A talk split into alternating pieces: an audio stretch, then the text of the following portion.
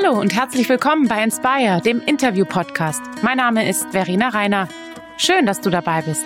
Ich treffe mich mit interessanten Menschen, will erfahren, was sie antreibt, inspiriert, warum sie was machen, wie sie es machen. Also bleibt dran. Ich verspreche euch, ihr werdet staunen, mitlachen und ins Nachdenken kommen. Hallo und schön, dass ihr dabei seid bei einer neuen Folge von Inspire. Und für diese Folge habe ich mir etwas ganz Besonderes ausgedacht. Ich habe nämlich Freunde und Bekannte angeschrieben und gefragt, wie es ihnen in der aktuellen Corona-Lage geht. Spannende Antworten sind da zusammengekommen, von ganz unterschiedlichen Menschen in ganz unterschiedlichen Lebenssituationen. Unter anderem von einem Arzt in einem Corona-Krankenhaus, einer Abiturientin, einem Musiker, einer Familie in Shanghai und einer jungen Frau, die an Corona erkrankt ist. Sie alle erzählen aus ihrem Alltag, was ihnen Angst und Sorge macht, aber auch, was ihnen Hoffnung gibt. Hallo, ich heiße Tina und ich habe Corona. Meine Mitbewohnerin hat das in unsere Wohn- und Lebensgemeinschaft gebracht, so dass ich auch krank wurde. Bei mir fing das an gar nicht mit Husten, sondern dass ich mich nicht wohlgefühlt habe und dann relativ schnell auf den Bronchien so ein brennendes Gefühl gehabt habe, so wie nach einem 800 Meter Lauf in Bestzeit. Das hat sich auch ziemlich lange gehalten. Ich habe nicht viel Fieber gehabt, so zwei, drei Tage immer mal ein bisschen erhöhte Temperatur, aber was wirklich krass war, ich war total ausgenockt. Für fast zehn Tage habe ich mich nur zwischen ähm, Bett und Sofa bewegt.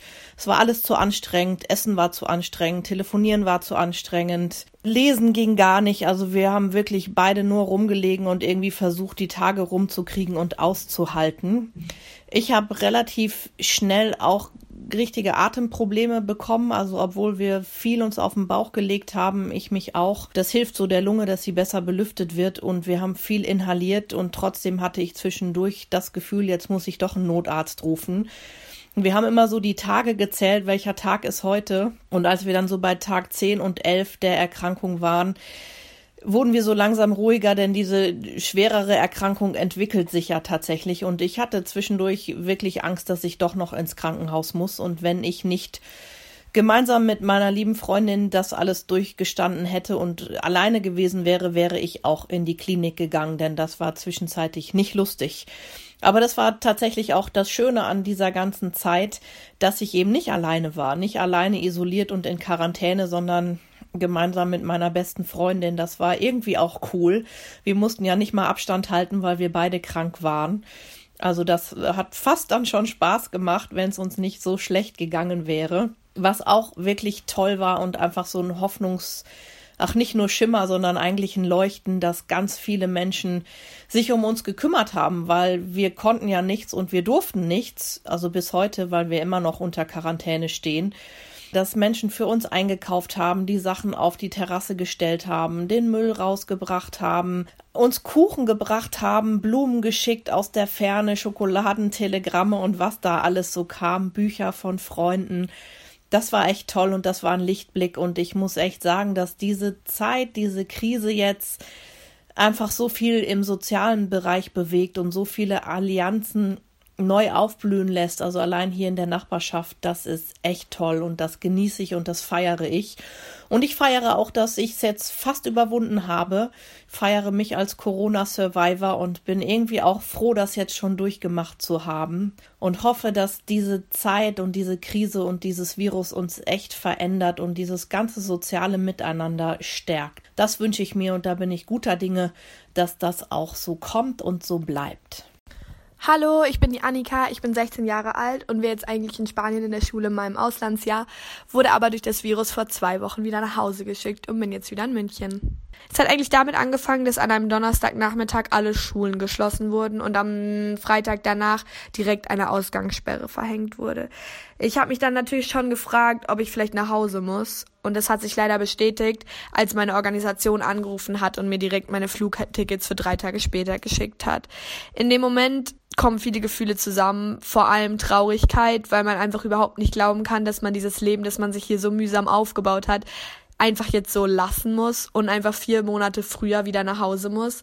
Man fühlt sich auch überhaupt nicht vorbereitet, wieder nach Hause zu kommen. Und dann kommt irgendwie auch ein bisschen Panik dazu, weil man das Leben hier so abrupt abbrechen muss und so abrupt in Deutschland wieder aufnehmen muss. Wobei natürlich die Traurigkeit schon überwiegt, weil man einfach nicht glauben kann, dass all diese Pläne, die man gemacht hat, für die letzten drei Monate gestrichen werden. Aber es ist natürlich auch Verständnis da gewesen, weil die Situation sehr schwer war, sowohl für uns als auch für die Organisation und man deswegen versteht, dass sie sich sicherer sind, dass es zu Hause für uns besser ist, bei unserer eigenen Familie und mit der eigenen Sprache bei Ärzten für den Fall, dass irgendwas passiert.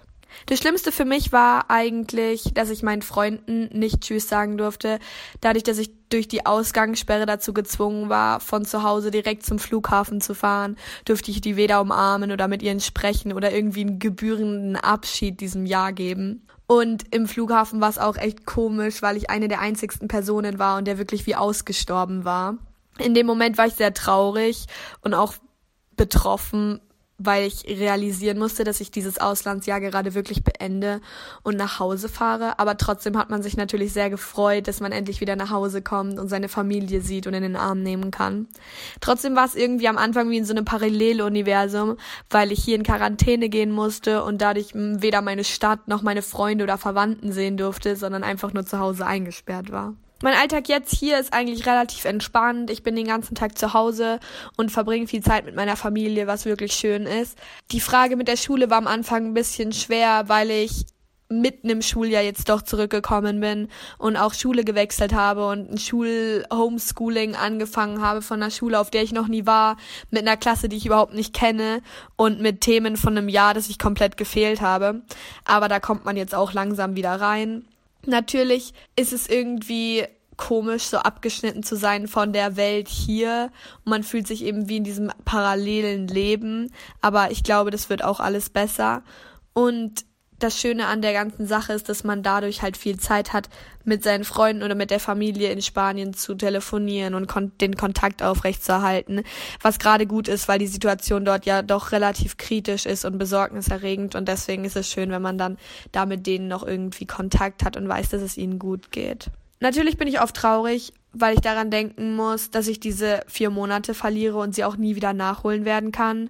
Und das sind einfach die besten vier Monate von diesem Jahr oder wären die besten vier Monate von diesem Jahr gewesen, weil man sich am Anfang so reinhängt und so viele Sachen macht, die so schwierig sind und so hart sind, damit man die Leute kennenlernt und die Sprache lernt und die Kultur versteht und dann diese letzten vier Monate eben genießen kann im Sommer mit seinen Freunden und seiner Familie und die ganzen Pläne, die man hatte, jetzt einfach da naja, gestrichen wurden. Und es tut natürlich weh. Man denkt sich immer wieder, ich mache diese Sache einmal im Leben. Es ist eine einmalige, wunderschöne Erfahrung. Und von diesen zehn Monaten der Erfahrung wurden mir vier genommen. Man denkt sich auch, wieso, wieso, wieso muss sowas bei mir passieren? Wieso muss sowas überhaupt passieren? Es ist so gemein, es ist so unfair. Weil es ist so unfair, aber man kann eben nichts dagegen tun. Und deswegen glaube ich auch, dass es wichtig ist, dass man sich darauf nicht konzentriert, sondern dass man sich darauf konzentriert, was man macht draus der Situation. Ich glaube auf jeden Fall, dass es für irgendwas gut sein wird, auch wenn wir vielleicht noch nicht wissen für was, aber für irgendwas wird es gut sein. Für mich hat es zum Beispiel schon eine Sache gebracht, weil ich glaube, dass meine Bindung mit den Menschen dort viel, viel stärker ist, dadurch, dass wir jetzt den Willen oder diesen Wunsch haben, auf jeden Fall diese vier Monate irgendwie nachzuholen. Und dass ich die Hoffnung habe, dass ich einfach im Sommer immer sie besuchen kann und sie hierher kommen und wir den Kontakt aufrecht behalten, weil man eben das Bedürfnis hat, diese vier Monate noch fertig zu machen und man weiß, ich habe das Auslandsjahr hier noch nicht abgeschlossen, da fehlt noch was. Und es ist einfach total schön zu wissen, dass man eben dort ein zweites Zuhause hat. Und das habe ich auch von denen oft gehört. Und sie haben mir auch eben immer wieder gesagt, es ist kein Adios, sondern es ist ein Hasta luego. Ja, hallo, Otto hier. Ich melde mich aus dem Homeoffice und äh, das, obwohl ich immer wieder dann doch ins Büro muss, was bei meiner Tätigkeit als Bundestagsabgeordneter auch nicht verwunderlich ist. Naja, die Arbeit hat sich schon ein wenig verschoben, wiewohl wir jetzt eine mehrwöchige Osterpause eh vor uns hatten, in denen keine Sitzungen stattfinden. Aber naja, man muss sich dann doch fragen, ob die Arbeit, die der Politiker hat, nämlich der Austausch mit Bürgerinnen und Bürgern vor Ort, mit Interessenvertretern, ob der ausreicht, so wie er sich jetzt darstellt elektronisch. Denn das Elektronische per se ist für mich nichts Neues und war dann auch nichts Neues, als wir von einem Tag auf den anderen umgeschaltet haben, denn jeder in meinem Büro ist bereits mit entsprechenden mobilen äh, Computern ausgestattet und äh, hat auch die Zugänge zu den entsprechenden Kommunikationsmöglichkeiten, die wir alle ja dann kennen. Sei es Zoom, ja, muss man vorsichtig sein, sei es über FaceTime und äh, andere Möglichkeiten wie GoToMeeting. Übrigens stelle ich bei mir fest, dass ich dann doch zwischendurch lieber mal zur Videotelefonie greife, weil ich merke, dass mir das Gesicht auch wichtig ist, dass wenn ich schon keine Nähe habe, in dem Sinne ich wenigstens das Gesicht sehen will, wenn ich mit jemandem spreche. Ansonsten ist das Pendeln natürlich etwas schwieriger. Wir Abgeordneten sind immer zwischen Wahlkreis und Berlin unterwegs. Manchmal äh, denkt man auch, oh, ich würde lieber an einem Ort bleiben. Und das Reisen ist schon. Ich nutze meistens äh, zwischen Krefeld und Berlin die Bahn. In diesen Tagen ist schon etwas komisch, weil die Menschen doch unterschiedlich darauf reagieren. Was mir auffällt, ist äh, der Umgang mit Angst ja, finde, man darf Angst haben. Bei mir bisher eher um andere, um meine 82-jährige Mutter. Ähm, aber ich glaube, dass es wichtig ist, sich dazu zu bekennen. Viele tun das nicht, geben vor, es wären andere Gründe, warum man dieses oder jenes nicht macht oder so macht. Aber ich glaube, dass es wichtig ist zu erkennen, dass man Angst um Leben und Gesundheit hat, von sich und von anderen. Das ist aber auch unsere eigentliche Aufgabe, die wir haben als Abgeordnete, nämlich sich um alle zu kümmern und dafür zu sorgen, dass möglichst wenig Menschenleben gefährdet werden. Das kann man nicht 100% garantieren, aber man muss dabei eine richtige Lösung finden. Und die ist nicht einfach, denn man merkt auch etwas Zweites. So sehr wie wir uns alle freuen, dass wir manchmal auch ein bisschen mehr Zeit haben für Familie und Privates, so sehr ist es doch auch so, dass wir merken, dass das ökonomisch irgendwann an Grenzen kommt. Und was dann ist, wenn äh, mal ökonomisch die volle Härte alle trifft, darüber möchte ich lieber nicht nachdenken. Und deswegen wird jetzt die Aufgabe sein, und die ist auch nicht einfach zu sehen, wie kriegen wir Stück für Stück, wenn denn die Zahlen so sinken, wie sie nach Meinung der Spezialisten sinken sollten, wie kriegen wir Stück für Stück hin, dass der komplexe Motor Bundesrepublik Deutschland und auch Europa wieder läuft. Da mache ich mir schon sehr viele Gedanken drüber, denn es ist ja nicht einfach so, dass nur weil wir uns mal zurücknehmen und entschleunigen, morgen wir einfach wieder weitermachen können ist auch etwas, was ich merke, wo immer mehr Menschen merken, die ähm, sagen, ja, Wirtschaft läuft doch immer, das geht doch, da muss man nur gucken, wie man sie gestaltet, sehen, dass auch die Wirtschaft ein sehr sensibles Feld ist. Wirtschaft gegen Menschenleben aufrechnen darf man auf keinen Fall. Aber man muss genau gucken, wie stellen wir alles das, was funktionieren sollte, auch so hin, dass es in Zukunft funktionieren wird. Keine leichte Aufgabe, aber sicherlich eine, bei der man genau sehen muss, wie man es kommuniziert. Und das ist, glaube ich, die Hauptaufgabe, die die Politik hat. Kommunikation, erklären, nicht irgendwelche Geheimniskrämereien, sondern Entwicklungen darstellen und damit auch Sicherheit geben. Denn Sicherheit kommt auch durch Vertrauen und Vertrauen kommt dann, wenn man das ankündigt, was man unter bestimmten Voraussetzungen machen will und nicht auf einmal sagt, alles ist anders. Ach ja, eine Bitte vielleicht zum Schluss. Wenn Sie in Ihrem Umfeld jemanden merken, der Angst hat, gehen Sie auf ihn zu, reden Sie mit ihm. Ein Lächeln hilft. Naja, ein In sich gehen hilft. Und wer mag, das ist meine persönliche Umgehensweise. Ein kleines Gebet mit Dank oder Bitte um Hilfe für andere tut auch das ihre. Ich bin Lydia. Ich stehe gerade hier an meinem Fenster und genieße die herrliche Frühlingssonne. Und ich habe jemanden dabei, meinen ständigen Begleiter, das komische Gefühl. Nämlich das komische Gefühl, dass ich jemand aus der Risikogruppe bin mit meinen 63 Jahren. Auch wenn ich mir keine großen Sorgen mache um meine Gesundheit oder um die meines Mannes. Wir haben keine Vorerkrankung und halten uns echt an die Anordnungen. Mehr Sorgen gibt's aber, wenn ich an andere denke. Zum Beispiel innerhalb unserer Familie, an unseren Sohn, der selbstständig ist und dem natürlich wichtige Aufträge weggebrochen sind. Oder ich denke an viele der Kinder und Jugendlichen, die ich sonst Woche für Woche sehe beim Schulwegdienst, in einer Familie, im Jugendzentrum und in einer Flüchtlingsunterkunft. Da bin ich nämlich einmal in der Woche ehrenamtlich. Es gibt da echt einige, die es sonst in ihrem Leben schon nicht leicht haben und erst recht jetzt nicht. Am Anfang der Fastenzeit haben mein Mann und ich beschlossen, Sorgen zu fasten. Klar haben wir schnell gemerkt, dass das herausfordernd ist, aber in so einem Maß und so unmittelbar nah das war eigentlich nicht in unserem Plan drin. Viele von den bekannten Alltagssorgen sind jetzt plötzlich riesig geworden. Ich kann mir zum Beispiel kaum vorstellen, wie die Kinder und Jugendlichen mit ihren Schwierigkeiten diese Zeit überstehen sollen. Sie bräuchten gerade jetzt so viel Unterstützung oder Nähe und Aufmunterung. Zum Glück versuchen einige Mitarbeiter alle Wege zu nutzen, die die verschiedenen Medien hergeben. Und trotzdem, ich muss auf Distanz zu ihnen leben. Das macht mich echt traurig und auch hilflos. Ich bin allerdings echt auch froh, dass ich als Christin Wege sehe, mit solchen Sorgen umzugehen. Oder wie ich eben diese Sorgen fasten kann. Zum Beispiel gibt es ja in der Bibel Gebete, die gerade jetzt echt sehr aktuell sind, die Psalmen. Da kommt oft so viel Not und Verzweiflung zur Sprache. Aber immer erleben die Beter, dass Gott nahe ist, dass er doch hilft, dass er niemanden vergisst. Und mit solchen Gebeten will ich weiterhin auch die Kinder und Jugendlichen und auch ihre Familie begleiten. Mir ist in der Ostergeschichte noch was aufgefallen, was ich auch einüben will. Das sind am Ostermorgen in aller Früh die Frauen auf dem Weg zum Grab. Und sie sind mit einer Frage unterwegs, wer wälzt uns eigentlich den schweren Stein vom Eingang weg? Die Frage wird nicht beantwortet.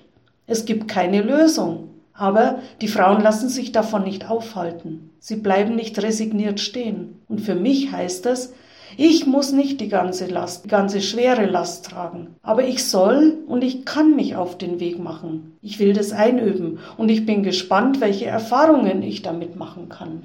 Hallo, hier ist der Andi und hier kommen liebe Grüße aus dem Homeoffice.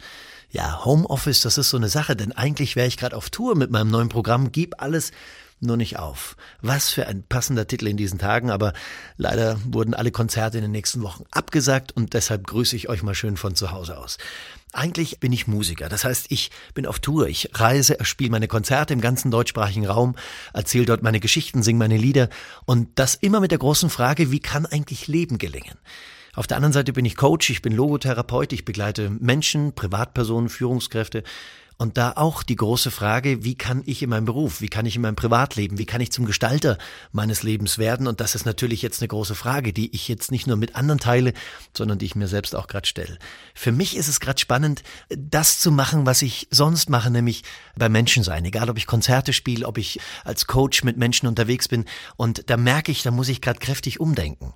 Und trotzdem gelingt es mir, Gott sei Dank, manchmal auch durch die Ideen anderer, das zu tun, was ich sonst immer tue. Das eine ist, ich spiele Konzerte Konzerte. Jeden Donnerstag gehe ich live bei Facebook. Ich habe die Leute nicht vor Augen, aber die mich. Und äh, ich finde es trotzdem toll. Ich spiele Sonntagmorgens Gottesdienste. Also Gemeinden laden mich ein und ich spiele äh, in den Gottesdiensten oder erzähle was in den Gottesdiensten ähm, und werde da äh, via Stream eingeladen. Auch das ist eine tolle, ganz neue Geschichte, die ich so noch nie gemacht habe. Was für mich äh, nicht neu ist, ist das Coaching über Telefon oder via Skype. Das habe ich schon immer so gemacht. Durch die Konzertreisen kriege ich Anfragen aus dem ganzen deutschsprachigen Raum und von dem her war ich schon immer mehr aufs Telefon beschränkt und merke, dass mir das jetzt erst recht gar nicht schwer fällt. Was spannend ist, ist natürlich die Organisation des Alltags. Das Söhnchen ist zu Hause und geht nicht in den Kindergarten und plötzlich ähm, ist das wunderbar, weil wir wahnsinnig viel Zeit miteinander haben, aber ab und zu muss halt dann auch mal was gearbeitet werden. Das ist äh, sehr, sehr spannend. Für mich sind äh, ein paar Punkte ganz wichtig geworden in den letzten Tagen. Punkt eins, ich darf Angst haben. Angst haben ist nichts Schlimmes. Äh, Nelson Mandela hat gesagt, Mut ist die Überwindung der Angst, nicht die Abwesenheit der Angst. Das zweite ist, ähm, ich liebe es, für Menschen da zu sein und ich freue mich gerade neue Wege zu entdecken, wie man das trotzdem sein kann. Das dritte ist, ich lerne zwanghafterweise meinen Tag noch mehr oder endlich mal strukturieren. Das vierte ist, ich erfinde mich gerade immer wieder neu. Und ich merke, das ist eine große Chance. Ich wäre sonst nie auf die Idee von manchen Geschichten gekommen. Und die Krise oder die Möglichkeit, eben Dinge nicht so zu machen, wie man sie immer gemacht hat, weckt in einen die Option, ähm, über sich hinauszuwachsen. Und das letzte ist, wow, endlich können wir Dinge wertschätzen, nutzen, die einem geschenkt sind. Die Zeit für die Familie, die Möglichkeit, etwas tun zu können, zu Hause zu sein. Ich wäre zum Beispiel an Ostern auf Tour gewesen in der Schweiz und ich freue mich tierisch, dieses Osterfest mit meiner Familie zu feiern. Also von dem her euch ganz liebe Grüße hier aus dem Homeoffice mit allen äh, ängstlichen, mit allen Sorgen, mit allen herausfordernden Möglichkeiten, allen Chancen über sich selbst hinauszuwachsen, aller Liebe und Verbindung, die man gerade erfährt mit vielen Menschen und bleibt gesund, wascht euch die Hände, alles Gute euch. Hallo, ich bin Helena ich bin gerade dabei, für mein Abitur zu lernen, was voraussichtlich am 20. Mai starten wird. Ob der Termin jetzt wirklich so feststeht, sich noch verändert oder es zum Schluss doch ein Durchschnittsabitur geben wird, das weiß dank Corona niemand so ganz genau.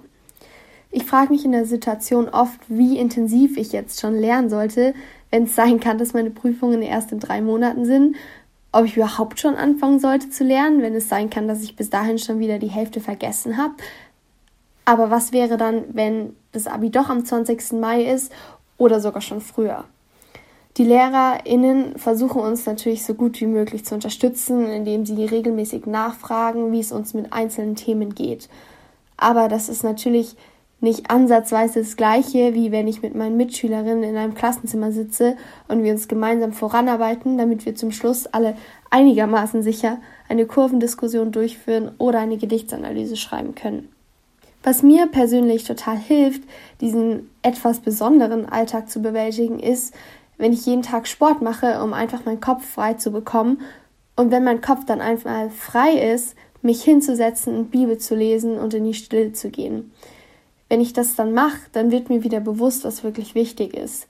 Mein Abitur ist nicht das, was zählt. Ich kann einfach so dankbar sein, dass es mir gut geht, dass ich versorgt bin und ich mir keinerlei Sorgen machen muss oder Angst haben muss. Und ob mein Abitur dann einen Monat früher oder später stattfinden wird, mein Schnitt 1,2 oder 3,7 ist, ist total nebensächlich, wenn ich daran denke, wie gesegnet ich bin und wie viele Gründe ich habe, glücklich zu sein. Corona beschäftigt mich als Journalistin im Moment natürlich auch extrem. Mein Name ist Nadja, ich bin Nachrichtenredakteurin in einer Online-Redaktion und da haben wir im Moment sehr, sehr viel zu tun mit der Corona-Berichterstattung. Also wir haben einen Corona-Ticker, den wir ständig auf dem Laufenden halten. Ich sitze hier vor den Nachrichtenagenturen, da kriegen wir alle Entwicklungen wirklich in Echtzeit mit die Daten, die Zahlen, dann die Entwicklung der Kurve in Deutschland oder wenn mal wieder das Robert Koch Institut eine Pressekonferenz gibt oder der Gesundheitsminister oder Söder. Also wir sind hier wirklich bei allen Entwicklungen immer live mit dabei. Das ist auch das, was mich gleichzeitig auch belastet. Also das, was sich im, vor drei Wochen noch wie so eine Sondersituation angefühlt hat. Also ich erinnere mich, wie das der erste Fall in Bayern mit den ersten Corona-Infizierten aufgetreten ist. Ja, das war ähm, eine absolute Ausnahmesituation, Sonderberichterstattung, alles wurde hochgefahren, ähm, es gab Sondersendungen und so weiter. Also so wie zum Beispiel, äh, wenn jetzt Schneechaos in Bayern ausbricht oder auch der Sturm Sabine, als der über Bayern gefegt ist und die Schulen ausgefallen sind. Ja, aber ähm, zum Beispiel beim Schneechaos, da war irgendwie klar, okay, der Schnee, der wird dann irgendwann abschmilzen und dann ist das auch alles wieder vorbei. Und bei Corona ist das eben nicht der Fall. Ja, also was vor drei Wochen als Ausnahmezustand angefangen hat, das dauert halt eben immer noch an und keiner weiß, auch nicht wir Journalisten, wir wissen das genauso wenig, wann es eigentlich zu Ende sein wird. Und dieser Ausnahmezustand hat sich mittlerweile so zu einem Dauerzustand entwickelt. Und da wünsche ich mir eben auch wie alle anderen Menschen wahrscheinlich wieder so ein Stück Normalität zurück. Ja, aber gleichzeitig, was ich auch beobachte, was eigentlich total schön ist. Und ich muss sagen, das ist auch das, was mich motiviert, da durchzuhalten. Das ist die Rückmeldung von den vielen Leuten. Also vor der Zeit, vor Corona, war es ja so, dass die Medien eher so einen schlechten Ruf hatten, dass ja, wozu braucht man denn noch die Berichterstattung? Ist ja eh alles Fake News und ihr Journalisten und so, ihr wisst es ja eh nicht. Und jetzt im Moment passiert da was, dass wir eine sehr große Wertschätzung erfahren und auch viele Rückmeldungen haben große Dankbarkeit für das, was wir leisten und dass wir wirklich da immer die Informationen und die Nachrichten bringen und diese Dankbarkeit und diese Wertschätzung ist es eigentlich, was mich da motiviert, weiterzumachen und durchzuhalten. Das ist einfach wahnsinnig schön auch. Hallo, mein Name ist David und ich arbeite als Arzt in der Notaufnahme der Uniklinik hier vor Ort. Das heißt, ich bin, was Corona angeht, ganz vorne mit dabei, wenn die Patienten hier bei uns ankommen. Und wenn ich über Corona nachdenke, ist es für mich was, was ich kaum so unter einen Hut bekomme. Auf der einen Seite ziemliche Normalität hier bei uns zu Hause. Wenn ich morgens mit dem Fahrrad durch den Wald zur Klinik fahre, dann äh, zwitschern Vögel, dann sehe ich Radfahrer, Jogger und äh, spielende Kinder am Nachmittag. Und ich komme in eine Klinik, die so völlig anders ist als alles das, was wir in den letzten Jahren erlebt haben. Alles ist anders. Wir haben ganze Stationen freigeräumt, wir haben ganze Intensivstationen freigeräumt für Corona. Wir haben eine komplett neue Notaufnahme in Betrieb genommen, die im 24-Stunden-Betrieb läuft für diese Patienten. Und trotzdem liegt eine große Unsicherheit über dem Ganzen, weil eigentlich muss man sagen, kein Experte und niemand von uns kann irgendwie sagen, was die nächsten Tage, geschweige denn die nächste Woche bringt. Und es ist ein ständiger Wandel. Das, was wir vor ein, zwei Wochen geglaubt haben zu wissen, das äh, ändert sich rasant. Auf der einen Seite weiß ich sicher, die meisten Patienten, die das wirklich hart trifft, sind ältere Menschen und viele von denen auch Pflegefälle.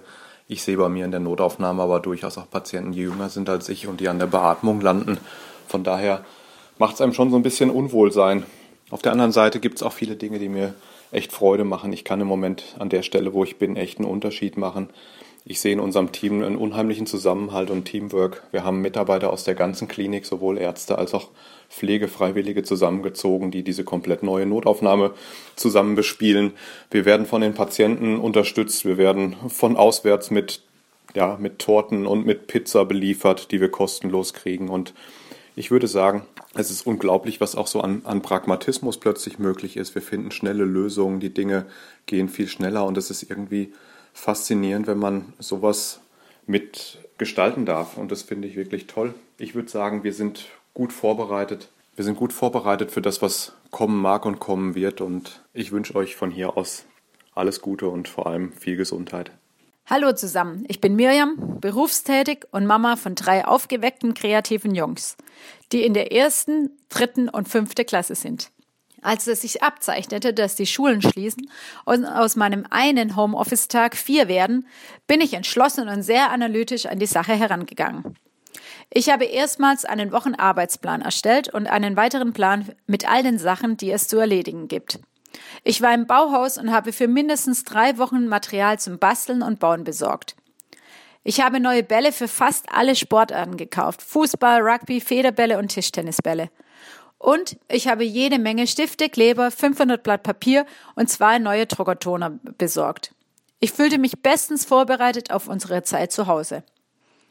Am Montag dann der Start. Alles lief nach Plan. Aufstehen um sieben, dann stille Zeit mit den Jungs, danach Sport im Park, um 8.10 Uhr Frühstück und um 8.45 Uhr Schulbeginn. Am nächsten Tag derselbe Start. Alles lief wie am Schnürchen. Doch am Abend lief gar nichts mehr nach Plan. Die Krise hat mich an meine Grenzen gebracht. Wir, Christen aus unserem Viertel, treffen uns jeden Dienstagabend zum Gebet für unsere Familien, unseren Stadtteil, unsere Gemeinden, so auch an diesem Abend. Aber per Zoom. Das hat mich so getroffen, weil ich es liebe, unter Menschen zu sein, meine Nachbarn, meine Freunde, meine Gemeinde, vor allem natürlich auch meine Familie zu treffen. Das ist das, was ich liebe und auch für was ich brenne und was ich auch brauche. Und plötzlich sitzt man vor dem Bildschirm, winkt sich zu und ermutigt sich gegenseitig mit Smileys und Herzen, die man den anderen schickt. Und auch der erste Tag im Homeoffice mit vielen Telefonaten, viele E-Mails, viele konzentrierten Arbeiten und parallel Homeschooling war nicht einfach. Allen Erwartungen gerecht zu werden, die Rechnung ging nicht auf. Also musste ich meinen Plan ändern oder besser gesagt meine Einstellung. Weg von der Vorstellung, ich habe es im Griff. Das war schmerzhaft und hat Zeit gebraucht. Aber es hat sich gelohnt. Ich hatte die Chance umzudenken und rechtzeitig noch einzulenken. Es war noch nicht zu spät. Folgendes ist mir dabei wichtig geworden. Erstens, meine Erwartungen waren völlig überzogen und nicht mit der vorgegebenen neuen Rahmenbedingungen zu vereinbaren. Es stimmt, dass jetzt weniger mehr ist. Nicht 150 Prozent in allen Bereichen geben, sondern es akzeptieren, dass man Abstriche machen muss. Dann sieht halt die Wohnung eine Woche nicht ordentlich aus. Der Wochenschulplan ist noch nicht komplett fertig und jeden Tag noch extra Sixpack-Workout geht dann halt auch nicht. Aber jeden Morgen Zeit zusammen vor Gott zu verbringen, das muss sein. Zweitens, auch wenn es Kraft kostet, am Abend nochmals zu telefonieren oder zu skypen, ist das enorm wichtig, mit meinen Freundinnen, Freunden und der Gemeinde in Kontakt zu bleiben. Denn das gibt Kraft und Perspektive. Und drittens, ein Zitat kam mir wieder in den Sinn, das mich schon länger und öfters auch beschäftigt hat. It takes two to tango. Jesus sagt, dass er mich versorgt, dass er mich sieht und dass er mir das gibt, was ich brauche. Er ist da und will mir meine Last abnehmen. Ich dachte, ich schaffe es allein, aber er ist da und will Teil meiner Krise werden, will mittendrin sein und mich mit seiner Nähe und seiner Kraft versorgen. Diesen Deal bin ich wieder neu eingegangen. Ja, Jesus, mit dir und wegen dir kann ich das nicht nur irgendwie schaffen, sondern bestmöglich, weil wir es zusammen machen. Und so stehe ich da, bereit zum Tango-Tanz mit Jesus. Ich, die nicht besonders begabt im Tanzen bin.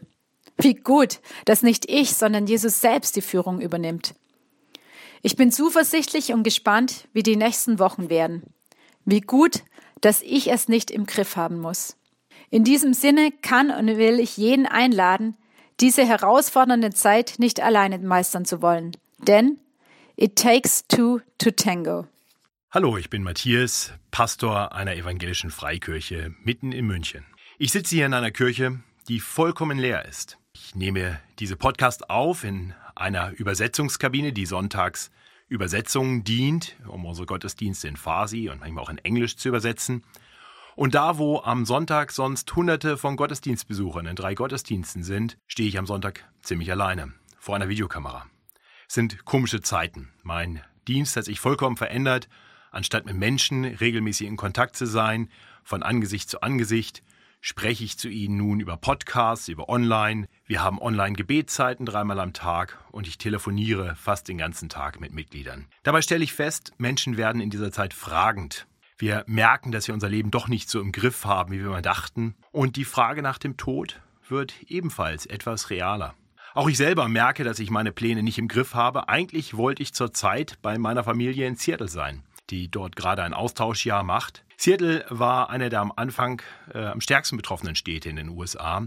Dort gab es relativ viele Todesfälle, vor allem dadurch, dass der Coronavirus in ein alten Pflegeheim eingeschleppt wurde. Und so hat die Stadt schon sehr früh aufgehört, Schulunterricht anzubieten. Meine Kinder sind zu Hause, meine Frau unterrichtet sie. Und ich wollte da sein und ähm, mit ihnen eigentlich eine gute Zeit dort verbringen. Jetzt äh, bin ich jeden Tag per Skype und WhatsApp-Video mit ihnen verbunden, mache jeden Abend nach Ende meines Dienstes Schulaufgaben mit meiner jüngeren Tochter über Skype und es ist völlig unklar, wann wir uns wiedersehen werden, wann sie zurückkommen oder ich vielleicht wieder dorthin fliegen kann. Geplant war das alles für eine Rückkehr im Sommer, im Juni hier nach München. Nun werden wir sehen, was passiert.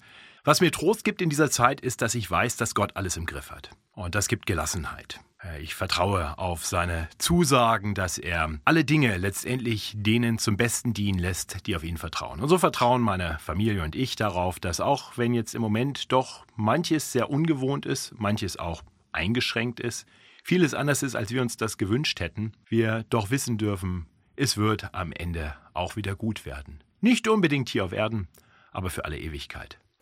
Ich bin Christoph, ich lebe mit meiner Frau und unseren drei kleinen Kindern in Shanghai. Corona bestimmt seit 24. Januar unser Leben, seit Beginn des chinesischen Neujahrsfests. In Shanghai sind wir durch ganz unterschiedliche Phasen gegangen. Die ersten zwei, drei Wochen, so bis Mitte Februar, hatten viele Leute große Angst, weil es nicht klar war, lässt sich die Ausbreitung kontrollieren, wie viele werden sterben. Viele Freunde haben in dieser Zeit das Land verlassen. Seit Anfang März, nachdem der erste Monat wirklich hart war, geht es bei uns schrittweise wieder vorwärts. Ähm, wir dürfen zum Beispiel wieder Freunde nach Hause einladen. Ähm, wir sehen wieder Licht am Ende des Tunnels. Die Herausforderung in der Anfangszeit ganz klar ruhig bleiben, wenn alles um einen herum aus den Fugen gerät. Dann natürlich den Alltag neu zu strukturieren mit der Herausforderung, dass sich auf einmal alles, das ganze Leben in der Wohnung abspielen soll. Ich arbeite seit Ende Januar im Homeoffice. Der Kindergarten unseres ältesten Kindes ist seit Mitte Januar geschlossen. Wege zu finden, dass jeder in der Familie sich auf den nächsten Tag freut und uns die Decke nicht auf den Kopf fällt, hat ein bisschen gebraucht. Aber ich glaube, inzwischen haben wir das ganz gut hingekriegt. Was mir hilft, ganz klar, mein Glaube an Jesus. Ich habe 2003 in Peking erlebt, wie er mich während SARS beschützt hat. Damals stand mein Unicampus für insgesamt zweieinhalb Monate unter Quarantäne. Und eine Woche musste ich in Einzelquarantäne verbringen, weil ich damals auch Symptome hatte. Und jetzt seit Ende Januar diesen Jahres Corona. Jeder Tag bringt so viele Fragen und Dinge mit sich, die ich nicht kontrollieren kann. Da tut es gut, morgens mit Gebet zu starten und zu wissen, dass es jemanden gibt, auf den ich mich 100% verlassen kann. Ich bin Tabea Opliger und wohne momentan mit meiner Familie in Tel Aviv, Israel. Wir leiten zusammen ein Sozialunternehmen in Tel Aviv, wo wir Leute beschäftigen, die aus dem Menschenhandel kommen. Wir haben eine kleine Werkstatt, da hier nähen sie, produzieren, designen sie Taschen aus alten Kitesurfing-Segeln, Yachtsegeln und so weiter und wir machen wunderschöne Taschen daraus. Das ganze Coronavirus hat auch uns und unsere Firma auf den Kopf gestellt. Wir mussten unsere Türen schließen und dürfen nicht mehr oder bis auf weiteres nicht mehr offiziell arbeiten. Das war vor allem für unsere Leute herausfordernd, weil für sie ist die Arbeit eine Art Therapie. Ich glaube, meine größte Herausforderung in dieser Zeit ist, das Positive für sie zu sehen und einfach zu, es als eine Chance zu nutzen, anderweitig mit ihnen in Kontakt zu sein, innovativer, kreativer auf WhatsApp und virtuell mit ihnen im Kontakt zu sein und sie eigentlich weiterhin unter die Fittiche zu nehmen, aber gleichzeitig zu sehen, wie sie leiden, wie sie zum Teil einfach depressiv werden, wie sie keinen Grund mehr haben, aufzustehen, das, das schmerzt. Natürlich habe ich gleichzeitig eben meine Familie, meine drei Kinder, 15, 13 und 10 Jahre. Und das ist auch natürlich eine riesige Herausforderung für uns, weil ich ja noch sie äh, schulen muss, weil für alle Mütter ist es natürlich jetzt so, dass wir noch einen weiteren Job einfach so aufgeschmissen bekamen. Und der heißt jetzt Lehrerin. Und zwar wirklich mit dem Schulischen uns auseinanderzusetzen und da einfach äh, zu merken, dass man nochmals eine neue Seite voneinander kennenlernt und die Nerven, die da wirklich aufeinander prallen, ja, einfach reiben, sagt man nicht prallen, sondern einfach aneinander reiben, das ist sehr, sehr herausfordernd. Was mir hilft, ist einfach in diesen Momenten zu sagen, hey, ich kann's nicht alleine, ich kann nicht alles und mir meine eigenen Grenzen eingestehen und sagen, okay, ich schaff's nicht. Und wenn ich es heute nicht schaffe, dann versuchen wir es morgen nochmals. Und mich darauf zu konzentrieren, was ich gut kann. Und ich habe gemerkt, zum Beispiel jetzt bei meiner Familie, ich kann gut kochen. Wir machen jetzt wirklich Rezepte von Grund auf, haben Spätzle gemacht und, und einfach verschiedene Sachen, wo sie kreativ mithelfen können, wo auch eine Art Lebensschule ist für sie. Und ich, ich glaube wirklich, da, das Größte, das ich jetzt aus dieser Zeit gewonnen habe, ist mir meine eigenen Grenzen einzugestehen und zu sagen, hey, das kann ich nicht, ich kann nur bis so weit und da sind meine Grenzen überschritten und dann einfach auch zu sagen, hey, es ist okay so. Es ist okay, wenn ich weniger schaffe als alle anderen. Ich nehme mir natürlich auch Zeit, meinen Fokus wirklich auf Gott zu setzen, weil ohne ihn hätte ich echt keine Hoffnung auf dieser Welt. Und ich musste auch auf den sozialen Medien mich zurücknehmen, einfach um wirklich dieser Stimme zu horchen, die ich hören will und nicht alle Stimmen, die rund um mich herum einfach irgendwie in ihre Weisheit, die wirklich auch Weisheit ist und, und, und auch schön ist, Einfach wie zu sagen, hey, ich muss in meiner Realität und in meiner Gegenwart bleiben und einfach einen Moment das Handy auszuschalten und präsent sein, das ist das Größte, was ich meinem Umfeld geben kann. Vielen Dank fürs Zuhören. Ich hoffe, ihr habt auch so viel mitgenommen wie ich. Ich würde mich natürlich riesig freuen, wenn ihr ganz vielen von meinem Podcast erzählt. Und wenn ihr Lust habt, schaut doch mal bei mir auf Facebook oder Instagram vorbei unter inspire-podcast. Ich freue mich von euch zu hören. Bis zum nächsten Mal, eure Verena Reiner.